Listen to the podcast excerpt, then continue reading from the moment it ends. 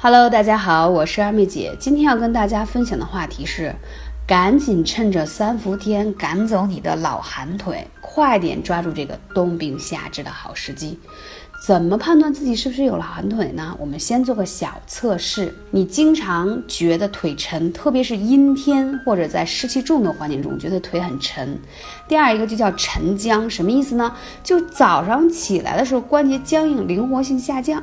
第三一个，久坐之后起身困难；第四一个呢，膝关节隐痛，反反复复，甚至有红肿，有时候摸着还有点发热；第五呢，活动的时候啊，这膝关节会有响声；第六，到了阴雨天和气温下降的时候，上述症状会加重。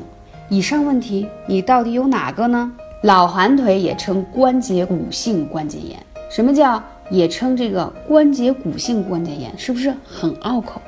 它是这种下肢及关节发凉、腿部酸胀或沉重感、行动不便，而且就是关节有点畸形。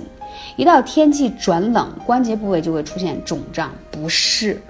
那这种问题怎么办呢？以前认为老寒腿是一种常见的老年病，但如今却成了八零九零后的多发病了。这种情况下，趁着三伏天赶紧把它搞好，因为非常非常重要。老寒腿属于典型的冬病，是一种因为寒冷而导致病情或加重的疾病。三伏天呢，是自然界中阳气最旺盛的季节，有老寒腿、关节炎、冬病的情况，赶紧来灸，事半功倍。灸哪里？第一，鹤顶穴，是不是第一次听我说这个词？它在你的膝关节的。正上方，鹤顶穴。第二一个要灸一下阳陵泉，也是在腿上。第三要灸一下委中穴。其实要灸的穴位很多，我做了减法，因为我觉得这三个穴位最重要。需要怎么灸最有效？第一，要找到你这个老寒腿最痛的地方，我们通常说叫阿是穴，那你直接灸在这个地方，府穴用上我说的阳陵泉和委中穴就可以了。如果你找不到或不确定，记得来问我。二妹姐的微信号是幺八三五零四二二九。那讲到这些穴位啊，你在灸之前啊，最好先按一下，因为穴位你刺激了它之后再去灸它的效果会更好，吸收这个艾草的能力会更强，了解吗？那这个穴位呢，通常我建议大家用悬灸的方式灸，为什么？因为啊，悬灸呢，它可以让火力特别猛。那如果你要用悬灸，你看过我平时给你们录的照片和视频吗？最好把那个艾草条把它绑在一起，三根一起灸，因为老寒腿啊，就说明它里头的湿寒是非常重的。你说如果你操作不好，怕烫伤怎么办？你可以绑艾灸罐。那这个老寒腿的穴位，每天绝对不能少于一小时，而且非常简单，直接绑在你的膝关节正上方，就我刚才说的鹤顶穴这个地方，了解吗？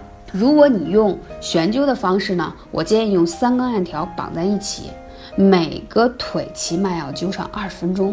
那你灸完之后，你会发现，第一，可能在你的这个膝关节正上方冒出一些小水珠，那就对了，里头的湿气在往外排啊。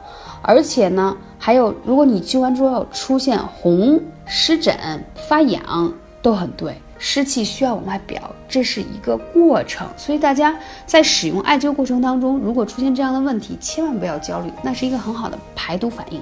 很多人说我灸了之后也没有出现这些排毒反应，每个人的排毒反应不同，而且灸的时间长短也不一样，有的人是灸前三天有这种排毒，有的人是之后才有，所以呢。总之，有与没有，并不是一个判断说到底灸了有没有效的一个衡量标准。只要你坚持，就一定能看到效果。学到了吗？感谢你的关注，下期节目再见。